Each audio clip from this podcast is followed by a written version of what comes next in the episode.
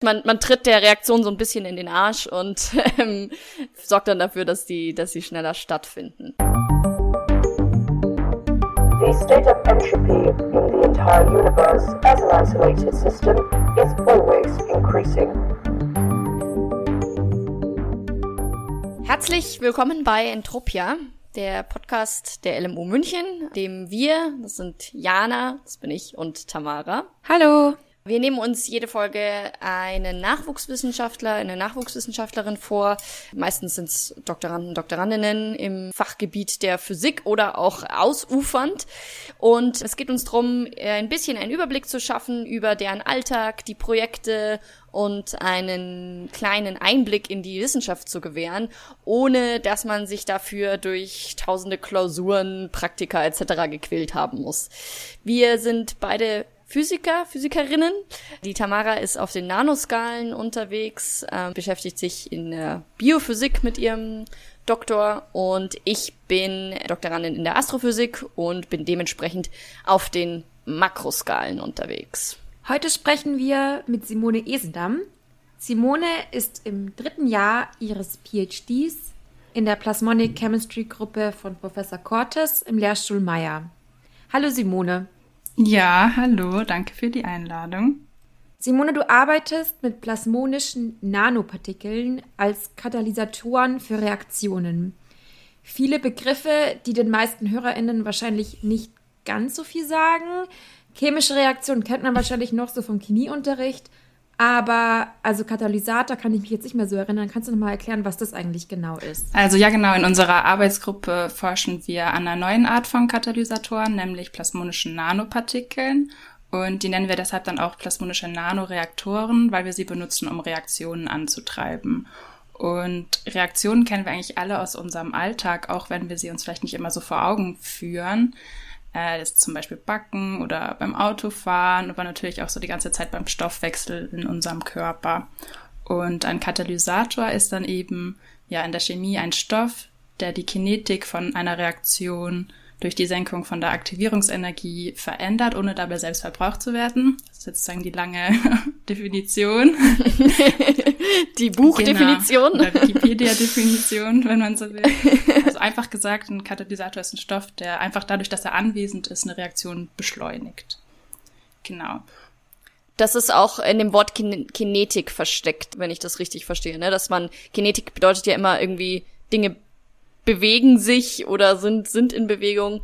Und das ist dann wahrscheinlich mit dieser Beschleunigung gemeint, oder? Wenn du vor. Genau, das hat hier wieder was mit der Reaktionsgeschwindigkeit zu tun. Und in unserem Körper funktioniert eigentlich auch fast alles, will ich jetzt mal sagen, durch Katalysatoren. Und da sind es Enzyme. Also man kennt zum Beispiel sowas wie die Laktase, kennt zumindest die, die laktoseintolerant sind, kennen wahrscheinlich dieses Enzym. Ähm, aber auch in der Industrie sind heutzutage schon Katalysatoren nicht mehr wegzudenken. Also eigentlich der Großteil aller äh, chemischen Erzeugnisse hat, hat schon einen Katalysator gesehen in der Herstellung. Und Katalysatoren, weil sie eben nicht verbraucht werden, aber dafür sorgen, dass Reaktionen schneller ablaufen und auch spezifischer, sorgen eben dafür, dass man weniger Energie braucht und auch, dass man nicht so viele unerwünschte Nebenprodukte erzeugt. Okay, das heißt also, wir oder du, du forscht an einem Helferlein, sage ich mal, für chemische Reaktionen, die inzwischen, wie so, so wie du das jetzt auch erklärt hast, sehr stark Fuß gefasst haben, überall, auch in der Industrie etc. Es geht also darum, Energie zu sparen. Sehe ich das richtig, dass man sagt, man versucht mit weniger Aufwand die gleiche Reaktion ablaufen zu lassen? Ja, zum Beispiel, aber auch, dass man Reaktionen äh, antreiben kann, die jetzt so sonst gar nicht stattfinden würden. Also einfach so langsam, dass sie quasi nicht, nicht, nicht stattfinden. Man, man tritt der Reaktion so ein bisschen in den Arsch und ähm, äh, sorgt dann dafür, dass die, dass sie schneller stattfinden. Ja, genau. Dann hast du ja davon gesprochen, oder hast von der Aktivierungsenergie gesprochen. Ganz kurz, das ist sozusagen die Energie, die es braucht, um die Reaktion überhaupt loszutreten. Und die kommt in deinem Fachgebiet durch die Plasmonik der Nanopartikel zustande. Das wirkt jetzt erstmal kompliziert. Kannst du das vielleicht kurz erklären, was, was damit gemeint ist? Ja, sehr gerne. Also nochmal die Aktivierungsenergie ganz kurz. Das, äh, ja, hast richtig gesagt, das ist die Energie, die man braucht, um eine Reaktion anzutreten. Aber in der Regel, was ein Katalysator macht, ist nicht diese Energie bereitstellen, sondern dadurch, dass dieser Katalysator anwend, äh, anwesend ist, wird die Aktivierungsenergie gesenkt. Genau, sagen das okay. nur, nur, von der Definition her. Genau. Okay. Äh, zur mhm. Plasmonik. Da sind wir jetzt dann in der Physik. Also Plasmonen sind in der Physik quasi Teilchen nämlich die quantisierte Schwingung der Ladungsträger, äh, Lagung, la, oh, je, je. ja, lange Wörter. Also Plasmonen sind in der Physik äh, Quasiteilchen. Plasmonen sind in der Physik Quasiteilchen, nämlich die quantisierte Schwingung der Ladungsträgerdichte in einem Festkörper. Und das ist jetzt wieder sagen die Wikipedia-Definition. Äh, und in unserem Fall meinen wir damit vereinfacht gesagt die kollektive Schwingung von Elektronen gegenüber dem restlichen Nanopartikel. Mhm. Also wenn man jetzt irgendwie eine, sich eine Kugel vorstellen würde, dann würde sagen die Elektronenwolke, das Elektronengas, was darin relativ frei beweglich ist, kann man sich so vorstellen, dass das eben hin und her schwingt kollektiv. Also du meinst damit die Elektronen der Atome, die diesen Nanopartikel ausmachen, oder? Nee, das verstehst falsch? du schon äh, richtig. Das sind nicht unbedingt alle, sondern okay. eher so die Leitungselektronen. Aber im Prinzip einfach, was mhm. man sich vorstellen kann, ist, dass da Elektronen rumschwingen. Genau. Mhm. Mhm. Okay. Genau. Und bei plasmonischen Nanopartikeln, die bestehen oft äh, aus Silber, Gold oder Kupfer, sind so die häufigsten Materialien. Da kann man dann je nach Größe und auch nach Geometrie, also ob ich jetzt eine Kugel nehme oder ein Stäbchen oder einen Würfel zum Beispiel, kann ich die Eigenschaften mhm. äh, tunen, sage ich mal. Und das kann man dann so machen, dass man da eine Resonanz im sichtbaren Spektrum erhält. Also nur, dass wir vielleicht den Begriff Resonanz an der Stelle nochmal klären. Also Resonanz heißt einfach, dass viele, viele Teilchen mit derselben Frequenz schwingen und dann vielleicht zur Verdeutlichung bei so einer Resonanzkatastrophe, da ist ein ganz berühmtes Beispiel die Tacoma Bridge. Das war so eine Hängebrücke. Da schwingen einfach ganz, ganz, ganz viele Teilchen derselben Frequenz und dann gibt es eine ganz, ganz große Auslenkung und das hat halt dafür, das hat dann dazu geführt, dass diese Tacoma Bridge schlussendlich dann eingebrochen ist. Äh, ja, also die Brücke ist ein gutes Beispiel. Ich weiß nicht, ob alle das kennen. Vielleicht können wir das Video mal kurz beschreiben. Es ist so ein Video von so einer Brücke, die irgendwie einem Sturm oder sowas ausgesetzt ist, oder? Mhm. Und mhm. genau, diese Brücke ist zwar groß und an sich sehr stabil, aber die hat eben auch sagen, eine Eigenfrequenz, nennt man das. Sagen eine Frequenz, in der sie am liebsten schwingt. Mhm. Und wenn man dann mit dieser, mit dieser Frequenz, also diesem Wind sozusagen mit genau der richtigen Frequenz diese Brücke äh, antreibt, dann äh, rastet die aus, wenn man so will. Und das ist da eben auch passiert und die ist dann tatsächlich zerbrochen, weil sie eben so doll geschwungen ist.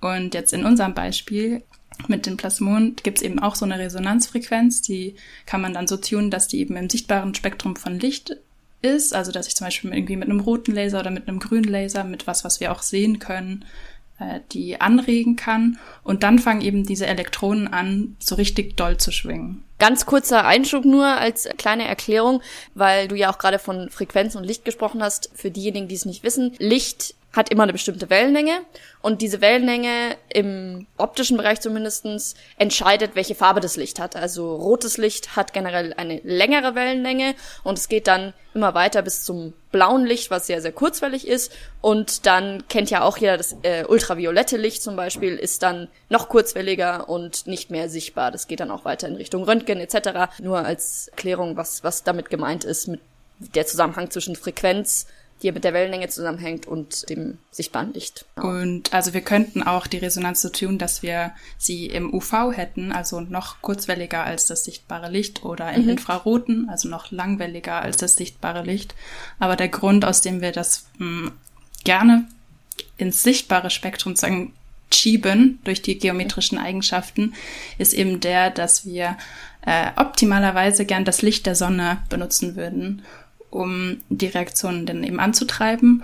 Und ein Großteil davon liegt eben im sichtbaren Bereich. Genau. Mhm. Und generell kann man sagen, dass die Teilchen, die wir da benutzen, also diese Nanoteilchen, die sind immer deutlich kleiner als die Wellenlänge, mit der ich sie anrege. Also wenn ich jetzt zum Beispiel ein Teilchen mhm. im roten, also sagen wir mal so um die 650 Nanometer Wellenlänge anregen will, dann wird das Teilchen deutlich kleiner sein als 650 Nanometer. Also die sind äh, ja sagen wirklich ziemlich klein. Aber wenn ich die äh, sagen die richtige Geometrie da auswähle, so dass ich die Resonanz treffe, dann gibt es eben eine besonders starke Wechselwirkung mit dem Licht von einer bestimmten Wellenlänge eben. Und diese starke Wechselwirkung, die erzeugt verschiedene Effekte und die plasmonischen Nanopartikel werden dadurch unter anderem, können sie dadurch zu Katalysatoren werden. Es gibt aber auch noch ein paar andere Anwendungen, sagen für dieses gleiche Phänomen.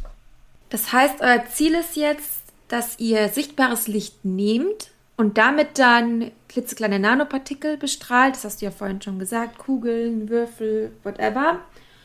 Und dadurch erzeugt ihr dann Resonanz, dadurch, dass die alle mit derselben Frequenz schwingen und Energie. Und diese Energie nutzt ihr dann als Katalysator für Reaktionen. Habe ich das so richtig verstanden? Ja, das kann man schon so sagen, ja. So, und jetzt könnt ihr das als Katalysatoren verwenden. Aber was messt ihr eigentlich? welche Reaktion schaut ihr mhm. euch eigentlich an? Also wir haben am Lehrstuhl verschiedene Methoden, um das zu messen. Also man misst da in der Regel dann das Produkt äh, oder man schaut, ob, äh, ob ein äh, Stoff abgebaut wird. Das ist ja dann auch eine Reaktion. Aber die Methode, mit der ich arbeite, die nennt sich jetzt Superlokalisationsmikroskopie. Wieder so ein langes Wort. Beeindruckend Hat auf jeden Fall. Geklappt. und das Besondere an dieser Methode ist, dass ich damit live, man nennt es dann in operando, also in sagen, Operationsbedingungen, mhm. Reaktionen mit sehr hoher Auflösung auf einzelnen Nanopartikeln verfolgen kann. Du kannst ja sozusagen eine einzelne Reaktion an einer bestimmten Stelle von diesem Nanopartikel dann mit deinen eigenen Augen, mit natürlich Hilfe von, von Instrumenten wirklich anschauen. Du kannst es sehen. Genau, also ich äh, sehe okay. das jetzt nicht, wenn ich damit bloß ein Auge hinschaue, weil die Sachen einfach viel, viel, viel ne, zu klein sind. Ja, ja, klar. Genau, aber ich kann das äh, sichtbar machen und das ist auch irgendwie mhm. sichtbar, wenn man so will, weil auch mein Signal dann auf sichtbarem Licht beruht. Ich kann vielleicht mhm. mal kurz erklären, sagen, mhm. wie die Methode funktioniert, ähm, die ich da benutze. Mhm. Ja. Also äh, im Generellen kann man sagen, dass Superlokalisationsmikroskopie äh, auf Fluoreszenz beruht. Da habe ich gedacht, erklär mir vielleicht mal kurz, was Fluoreszenz überhaupt ist. Mhm. Äh, wir fangen wieder mit der Definition an, aber dann versuche ich es nochmal mit einfachen Worten vielleicht zu erklären. Also Fluoreszenz ist die spontane Emission von Licht, kurz nachdem ich ein Material mit Licht angeregt habe. Und das nochmal einfach gesagt, also es ist ein Stoff, der leuchtet zurück, wenn ich ihn anleuchte. Und okay. vielleicht was, was man kennt, sind so Schwarzlichtpartys. Ich weiß nicht, ob ihr zum Beispiel schon mal auf so einer wart. Doch, ja, tatsächlich ja, schon. Ich war da nämlich auch schon mal, deswegen musste ich daran denken. Und zwar spielt man sich da oft so fluoreszierende Farben ins Gesicht. Und dann mhm. mit dem Schwarzlicht, was nichts anderes ist als UV-Licht, nämlich einfach Sicht, äh, Licht, was nicht mehr im sichtbaren Spektrum ist. Also wir sehen dieses Licht nicht, aber wir sehen dann eben die Fluoreszenz mhm. von diesen Farben. Und diese Fluoreszenz ist ja dann im okay. sichtbaren Spektrum. Und äh, sowas ganz ähnliches benutze ich eben auch, um meinen Stoff zu sehen. Also ich leuchte ihn an und dann, ja, leuchtet er mir zurück. Leuchtet genau. zurück. Das heißt, Sehr schön. oh. genau, also ich benutze eine fluorogene Reaktion, nennt man das dann. Also es ist, das heißt, das Produkt von der Reaktion, die ich benutze, ist ein Fluorophor. Das heißt, Molekül okay. A wird zu Molekül B und obwohl ich Molekül A überhaupt gar nicht irgendwie sehen oder detektieren kann in meinem äh, Aufbau, ist eben Molekül B dann das Fluorophor und das leuchtet ja mich äh, an, weil ich es eben auch die ganze Zeit anleuchte, sagen wir so. Ja, und für diese Reaktion benutze ich als Katalysator eben die plasmonischen Nanopartikel. Genau. Okay. Und mit einer ganz empfindlichen äh, Kamera kann ich die Fluoreszenz dann eben messen und ich messe die Fluoreszenz von einzelnen Molekülen. Sagen also jedes Mal, wenn Produkt B erzeugt wird, äh, blinkt's für mich auf und dann sehe mhm. ich eben, ah, okay, da wurde jetzt gerade ein Molekül B erzeugt. Das kann ich auch dann okay. live in der Kamera mitverfolgen. Aber um sagen, nachher ein großes Bild zu bekommen, muss ich ähm, ja die Daten schon noch ordentlich sagen, analysieren. Wollte gerade fragen, ob du dann da sitzt und zuguckst äh, und das dir dann aufmalst oder? ja, also tatsächlich sitze ich da schon regelmäßig und sitze da und gucke zu, um zu sehen, eben ob's blinkt, weil dann weiß ich immerhin, sagen, funktioniert gerade meine Reaktion, äh, funktioniert der Katalysator. Dafür sitze ich dann mhm. schon da, weil ich sehe das dann eben dann so richtig blinken in der Kamera. Mhm. Aber das mhm. reicht eben bei weitem nicht auf, aus, um da jetzt irgendwie ja großartig was draus zu lernen. Dafür muss ich dann die Daten analysieren. Jetzt ist es bei mir eben so, ich habe diese fluorogene Reaktion und um das Produkt zu sehen, benutze ich einen Laser, nämlich einen grünen Laser. Das heißt, ich strahle diese Produkte mit grün an und dann leuchten sie mir jetzt, in dem Fall, dieser Stoff leuchtet dann eben orange zurück. Mhm. Weil das einzelne Moleküle sind, okay. sehe ich da jetzt nichts Orangenes, aber das passiert eben dann in der Kamera, kann ich das detektieren. Und dann habe ich noch einen zweiten Laser, äh, oder mindestens einen zweiten, sagen wir mal so, mit dem ich die plasmonische Nanostruktur dann resonant anrege, damit sie eben zum Katalysator mhm. wird. Das heißt, ich habe einen Laser, um okay. die Reaktion anzutreiben und den anderen brauche ich, um das fluoreszente Produkt zu sehen. Okay, das heißt, der eine Laser ist sozusagen der, der was mit der Reaktion selber zu tun hat und der andere ist dafür da, um festzustellen, ist das, Pro ist das Produkt, das Molekül B, ist das entstanden, damit du das feststellen kannst. Um vielleicht nochmal auf das Bild mit der Brücke zurückzukommen, in dem Fall wäre dann der eine Laser der Laser, der die Brücke zum Schwingen bringt und der andere Laser wäre einfach das Spotlight, genau. damit man überhaupt ja. sieht, was passiert. Das ist eine gute Analogie, ja. Genau. Und ich habe dann meine Probe eben auf so einem dünnen Glas, damit ich das auf das Mikroskop legen kann. Und da sind dann eben ganz viele von diesen Katalysatoren drauf, verteilt. Und die kann ich dann untersuchen. Und mhm. jetzt kommen wir vielleicht zur Datenanalyse. Weil, wie du ja schon gesagt hast, ähm, ja, also ich sehe, ich gucke da beim Blinken zu, auch, auch wenn es schön aussieht. Es schaut immer so ein bisschen aus wie so ein Sternenhimmel, wo, also. oh. ja. So wie bei mir, genau. sehr schön. Jetzt ist aber das Problem mit so einem optischen Mikroskop, wie ich es ja auch habe, die limitierte Auflösung. Und Auflösung heißt eben, bis zu welchem Abstand man zwei Punkte überhaupt noch voneinander unterscheiden kann, wenn man so will. Mhm. Und man dachte ganz lange, dass es da äh, eine unüberwindbare Grenze gibt, die heißt das Upper Limit, eben nach dem Menschen, der diese äh, Grenze gefunden hatte. Und im sichtbaren Bereich, also diese Grenze hängt von der Wellenlänge ab, die man benutzt, und im sichtbaren Bereich ist die wenige 100 Nanometer. Das heißt, die Auflösung würde gar nicht ausreichen, um überhaupt äh, meine Struktur zu sehen. Also ich würde, ja, es reicht noch nicht mal, um den Katalysator aufzulösen, geschweige denn, um einzelne Fluorophore äh, aufzulösen. Also wenn ich mein Bild anschaue, dann sehe ich da die Nanopartikel, weil die eben auch mir ein optisches Signal geben. Und allein das ist dann schon fünf mal fünf Pixel groß. Und also ein Fluorophor schaut sozusagen eben genauso groß aus. Und ob der Nanopartikel jetzt 50 Nanometer groß ist oder 300, der hat eigentlich immer für mich erstmal in der Kamera die gleiche Größe, weil eben die Auflösung das gar nicht hergibt. Ja, das heißt, ich kann da überhaupt nicht, ähm, auf den ersten Blick zumindest, nichts sehen. Also mittlerweile kennt man aber eben ein paar Tricks, um dieses äh, Problem äh, oder um dieses Limit eben zu überwinden. Und dafür gab es auch 2014 gab es dafür einen Nobelpreis für diese Tricks. Und dieser Trick, den ich benutze, das ist eben die Superlokalisation, die wir da am Anfang schon erwähnt haben. Und das heißt, indem ich dafür sorge, dass zu jedem Zeitpunkt in jedem dieser, sagen wir mal, 5 mal 5 Pixel immer nur ein Fluorophor ist. Das heißt, ich mache die Reaktion so langsam, dass ich weiß, dass zu jedem Zeitpunkt, jedes Mal, wenn ich ein Bild aufnehme, das dauert so ungefähr 30 Millisekunden, dass zu jedem Zeitpunkt nur ein Fluorophor da ist. Okay, das heißt, wenn du es blinken siehst, dann weißt du, das muss dieses eine gewesen genau. sein. Mhm. Mhm. Okay. Und dadurch, dass ich weiß, dass es nur eins ist, kann ich dann einen mathematischen Trick anwenden, wenn man so will, ähm, indem ich dann eine PSF an das Signal äh, dran fitte. Ich glaube, mhm. das sagt man auf Deutsch auch so, fitten. Ja, also was ich sozusagen mache, ist, ich ähm, Also nicht ich jetzt persönlich, sondern das, dafür lässt man dann einen Algorithmus laufen, der das für einen erregend, äh, erledigt für die ganzen vielen blinkenden Punkte. Das sind dann eben viele Zehntausende eben pro Messung. Aber man schaut eben zu einer mathematische Funktion an, die beschreibt, wie so ein punktförmiger Emitter, wie es eben in Fluorophor ist, wie der durch Optik auf eine Kamera abgebildet wird. Und dann lässt sich die Position deutlich eingrenzen.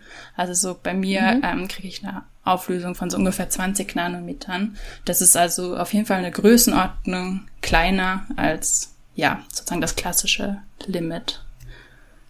Das ist äh, super cool, weil wir das in der Astrophysik ganz genauso machen. Wir haben da eher das Problem, dass die Objekte, die wir die leuchten auch, die wir uns anschauen. Die sind zwar nicht sehr klein, aber die sind sehr weit weg und die PSF, die Point Spread Function, Punktspreizfunktion, das heißt tatsächlich auf Deutsch so, die äh, genau das genau das gleiche machen wir auch, weil wir unter dem gleichen Problem leiden, dass wir kleine Lichtflecken auflösen müssen und sehr genau lokalisieren müssen.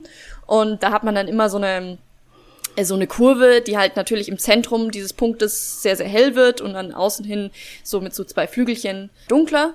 Und das ist genau das gleiche, das gleiche Prinzip. Also wir schauen uns da beide Bilder mit sehr viel leuchtenden Punkten an, die wir versuchen genau zu lokalisieren. Das heißt, dadurch, wie diese Punkte aussehen, also die Geometrie, was du gerade eben schon gesagt hast, dadurch, dass es außen bisschen weniger leuchtet und im Zentrum des Punktes sehr viel leuchtet, kann man das viel besser lokalisieren. Ja, genau, weil du hast ja eine, eine Punktquelle sozusagen, die ja du ja niemals abbilden kannst, akkurat auf ein auf einem, auf einem Bild, weil ein Bild ja immer begrenzt ist durch die Pixel. Und dafür benutzt du eben diese Point Spread Function, dass du dir das anschaust, okay, wie hell sind die einzelnen Pixel, dann fittest du diese Funktion da dran. Fitten heißt einfach nur, dass du versuchst, eine mathematische Funktion zu finden, die an das Muster besonders gut dran passt, jetzt mal ganz einfach gesagt. Und dann hast du eine genauere Vorstellung davon, wo diese Punktquelle genau ist und auch ausschaut ungefähr, genau. Sehr gut. Das heißt, wir wissen jetzt ganz genau, wo unsere Reaktion auf diesen Nanopartikel stattfindet. Ja, also im Laufe einer so einer Messung kriege ich dann eben ganz viele von diesen Lokalisationen, weil eine an sich, ja, würde mir noch nicht so viel bringen. Das heißt, ich habe dann immer mehrere tausend bis mehrere hunderttausend Bilder, die ich eben pro Messung aufnehme, halt eben sozusagen mit einer zeitlichen Auflösung. Und dann lokalisiere ich diese mhm. ganzen Punkte. Und wenn man das dann aufeinander legt, dann kriegt man sozusagen das finale Bild, auf dem man sehen kann, wo auf diesen Nanokatalysatoren die Reaktion stattgefunden hat. Und da ist es eben in der Regel so, dass es eben so bestimmte Punkte gibt, an denen das mehr passiert als an anderen und man kann mhm. damit dann eben so eine Karte von den Reaktionsstellen erstellen, wenn man so will. Das heißt, du guckst dir, wenn wir jetzt sagen, wir mal ein Stäbchen haben, dann schaust du dir an, ob das eher so an der Spitze von dem Stäbchen, also das Stäbchen ist ein Nanopartikel, an der Spitze von dem Stäbchen mehr Reaktionen stattfinden oder in der Mitte oder am Rand und so weiter, oder? Und warum ist es dann so wichtig, dass man das weiß? Mhm, genau, also das ist das, woran ich ähm, letzten Endes sagen, interessiert bin, um eben zu sehen, wo das stattfindet. Und damit wollen wir dann einen besseren Einblick in die Physik oder auch in die Chemie bekommen, die sozusagen hinter dieser Reaktion steckt oder vor allem hinter dem Katalysator. Also welche Effekte in diesem Material sorgen dafür, dass die Reaktion dadurch angetrieben wird. Und ich hatte vorhin schon ein bisschen angedeutet, dass es bei plasmonisch angeregten Teilchen mehrere Effekte gibt. Und das sind zum Beispiel, also es sind Hotspots, nennt man das, Temperatur mhm. und Hot Electrons oder heiße Elektronen. Und die könnten eigentlich alle für einen katalytischen Effekt verantwortlich sein. Und ja, ich möchte eben verstehen, welche da, das kann auch für Reaktionen unterschiedlich sein, aber welche da eben sagen die ausschlaggebenden Treiber sind. Also du möchtest feststellen, wo diese Hotspots sind, oder? Also wo ist der beste Ort auf dem Nanopartikel für diese Reaktion? Oder wo, wo findet es am meisten okay, statt? Okay, ja, das war vielleicht jetzt ein bisschen verwirrend, weil ja, letzten Endes, was ich auf dieser Karte sehe, ist sowas wie katalytische Hotspots, nennen wir das mal. Also eben, ne, wenn es okay. jetzt Orte gibt, an denen diese Reaktion besonders oft stattfindet im Vergleich zu anderen Orten. Aber mhm. jetzt bei diesen äh, Mechanismen, die sozusagen dafür sorgen, dass die Reaktion abläuft, kann auch ein Mechanismus, mhm. der dafür verantwortlich sein kann, ist etwas, das man Hotspots nennt, und zwar Hotspots von plasmonischen ah. Nanopartikeln. Und okay. darunter versteht man die Orte, an denen eben durch die Interaktion von dem Licht mit dem Nanopartikel die elektromagnetischen Felder deutlich verstärkt sind, dass eben sozusagen das mhm. Licht ist sozusagen deutlich heller da als an anderen Orten. Mhm. Und zwar um mehrere Größenordnungen heller. Und wo die sind, das hängt von der Geometrie und auch von der Polarisation ab.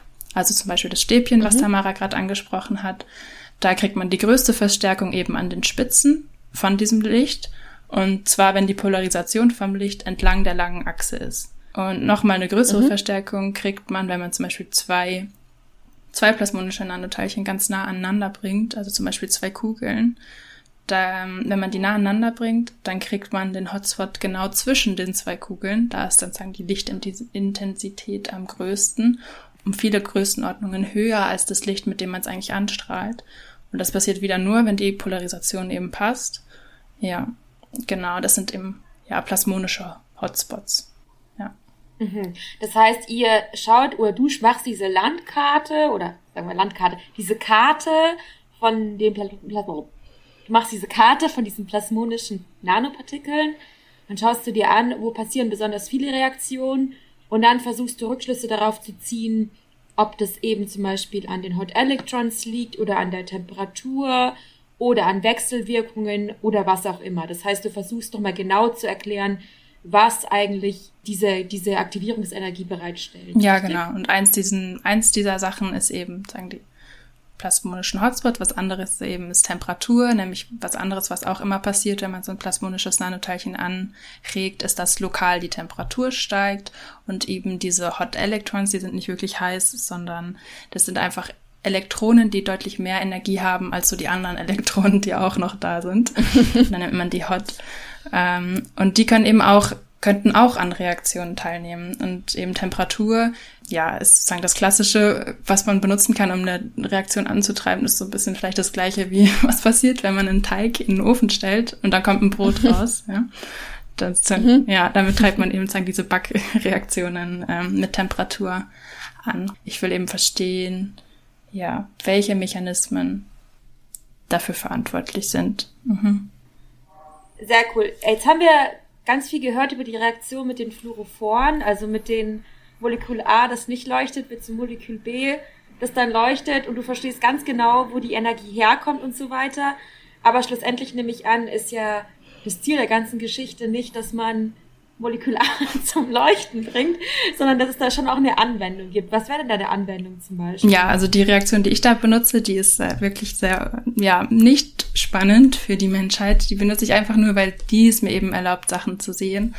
Aber ja, das, was man da lernt, das lässt sich natürlich übertragen auf andere Reaktionen, damit man eben diese Katalysatoren besonders effizient ja, designen kann, damit man weiß, was, was macht die zu einem guten Katalysator? Wie müssen die denn aussehen? Und Beispiele für Reaktionen, die man da auch schon erforscht mit plasmonischen Nanokatalysatoren, aber eben mit anderen Methoden, sind sowas wie CO2 abbauen. Das ist ein großes Thema, genau, für die Menschheit. Oder ein anderes Beispiel ist ähm, Water Splitting, also Wasserspalten.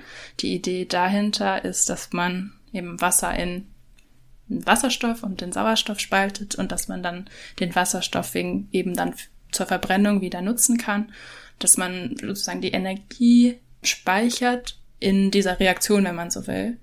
Und wenn man das eben wieder über Sonnenlicht machen kann, dann hat man eben eine Möglichkeit, um Sonnenlicht zu speichern, ja, um die Energie der Sonne zu speichern.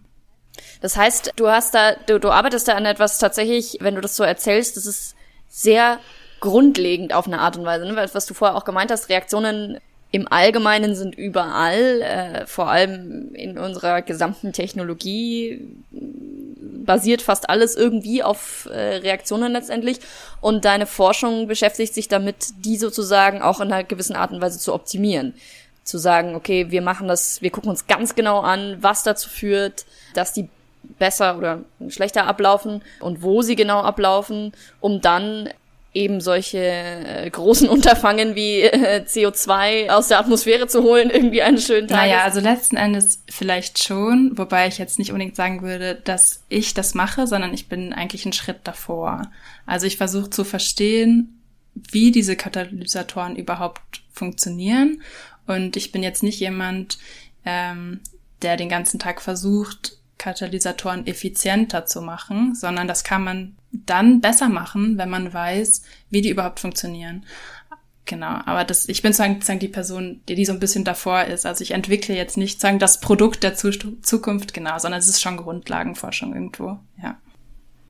Jetzt haben wir ganz viel darüber geredet, was dein Plan ist, was du machst in deiner Forschung. Was mich jetzt noch interessieren würde, wie schaut dein Tag so aus? Also, ja.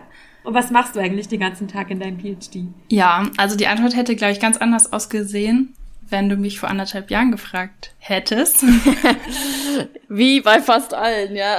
also jetzt im Moment ist es so, dass ich viel zu Hause bin, wie wir alle ja auch. Also wir befinden uns gerade im April 2021, falls jemand, ja, falls unser Podcast so krass erfolgreich wird, dass man ihn noch 100 Jahren hört und niemand weiß mehr, was Corona ist. genau. Wir sind alle im Homeoffice wegen Lockdown. Yes, auch jetzt gerade in diesem Moment sitzen wir alle in unserem Homeoffice. Genau. Und ich gehe schon ins Labor.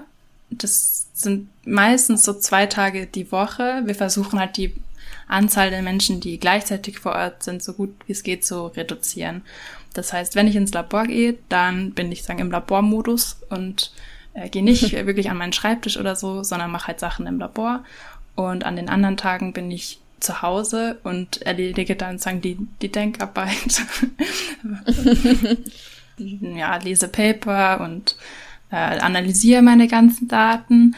Und die Zeit, die ich dann sagen, ins Institut gehe, äh, bin ich dann im Labor. Und ja, ich würde schon sagen, sagen, die meiste Zeit bin ich an dem Aufbau, den ich jetzt sagen, hauptsächlich erklärt habe. Ja, ich muss dann auch so ein bisschen immer ins Chemielabor, um eben meine Reagenzien vorzubereiten und so.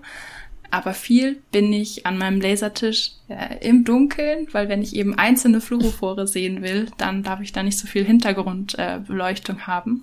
Das heißt, ich verbringe dann fast den ganzen Tag in einem stockdunklen Raum. Den ganzen Tag auf der Schwarzlichtparty. ja. Mehr oder weniger. Ja, genau. Und natürlich so den Aufbau irgendwie am Leben zu halten, wenn man so will. Also man muss da immer wieder ein bisschen was dran rumschrauben, im wahrsten Sinne des Wortes, dann eben den Spiegeln, die sozusagen die Laser ja in die richtige Richtung lenken. Und damit hat eigentlich auch meine Doktorarbeit angefangen. Also als allererstes, als ich angefangen habe, habe ich eben diesen Aufbau aufgebaut. Und jetzt sind wir eben an einem Punkt, äh, wo ich den mehr benutze, als noch dran rum zu schrauben. Aber ich glaube, so ändert sich das eben auch so in so Phasen von einer Doktorarbeit. Ja, also damals wäre es noch schlimmer gewesen, wenn ich immer nur zu Hause hätte sein können, weil jetzt habe ich halt immerhin auch Daten, die mit denen genau, du arbeiten und es kannst, ist so, dass ja. die Daten ja viel länger brauchen zum Analysieren, als um sie aufzunehmen. Ich weiß nicht, das ist glaube ich auch bei ja. vielen so. Ähm, das ist, glaube ich, überall so. ja, das, äh, bei uns nennt man das Daten massieren. Also wenn man nicht im Sinne von sie irgendwie hinzufälschen, aber Daten müssen freundlich bearbeitet werden, damit sie am Ende auch aussagekräftig sind. Ja, genau. Und eben auch oft in den Rohdaten man noch gar nicht so viel erkennen kann. Das glaube ich auch bei vielen so. Bei mir ist es eben so, ich sehe da äh, Rumgeblinke. Mhm. Aber ja, da, da kann ich noch nicht so viel draus lernen. Verstehe. Das heißt, du hast eine Mischung aus äh, Laborzeit, Paperlesen und Datenanalyse. Finde ich ganz interessant. Ich glaube, das äh, können viele Doktoranden von sich behaupten in den verschiedensten Bereichen. Und vor allem auch, dass dieses Paperlesen ein ziemlich zentraler Bestandteil des alltäglichen Arbeiten ist, weil wenn man an den Frontiers der Wissenschaft arbeitet, muss man natürlich auch wissen, was sonst so um einen herum los ja, ist. Ja, total.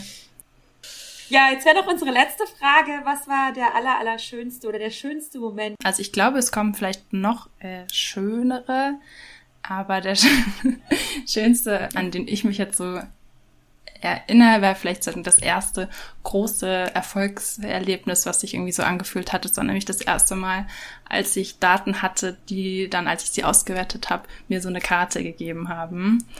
Genau, mhm. das hat nämlich schon äh, einige Monate eben wegen dem Aufbauen von dem Aufbau und äh, dann auch etlichen anderen Problemen, die das, ja lässt sich vielleicht auch so sagen, es funktioniert eigentlich fast nie was so, wie man es denkt beim beim, äh, das, ja. beim ersten Mal. Also man baut ganz schön Frustrationstoleranz äh, auf, so während so einer Doktorarbeit. Und das war eben so der erste Moment, wo ich gedacht habe, oh, es kann gehen. Endlich. es kann funktionieren. Mega ja. cool. Genau. Gut, dann glaube ich, sind wir auch schon am Ende angekommen. Vielen, vielen Dank, Simone, dass du dir die Zeit genommen hast, uns das äh, zu erklären. Äh, wir haben jetzt ein gutes Verständnis, glaube ich, oder einen kleinen Einblick bekommen in die Welt der Nanoteilchen und der Plasmonik. Sehr, sehr spannendes Zeug. Tamara, nächstes Mal wissen wir schon, wer da um die Ecke kommt? Ja, nächstes Mal haben wir einen theoretischen Physiker da. Da freuen wir uns schon sehr. Ich hoffe auch, dass es euch Spaß gemacht hat, dass ihr ein paar Einblicke gewonnen habt, ein bisschen näher dran gekommen seid an die Welt der äh, Physikerinnen und Physiker mit ihren Lasern und ihren Laboren. Und ja, vielen Dank fürs Zuhören und bis zum nächsten Mal. Tschüss. Entropia ist ein Podcast der LMO München.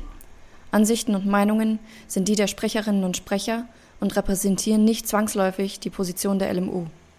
Musik und Soundeffekte sind lizenzfrei bezogen von incompetech.com.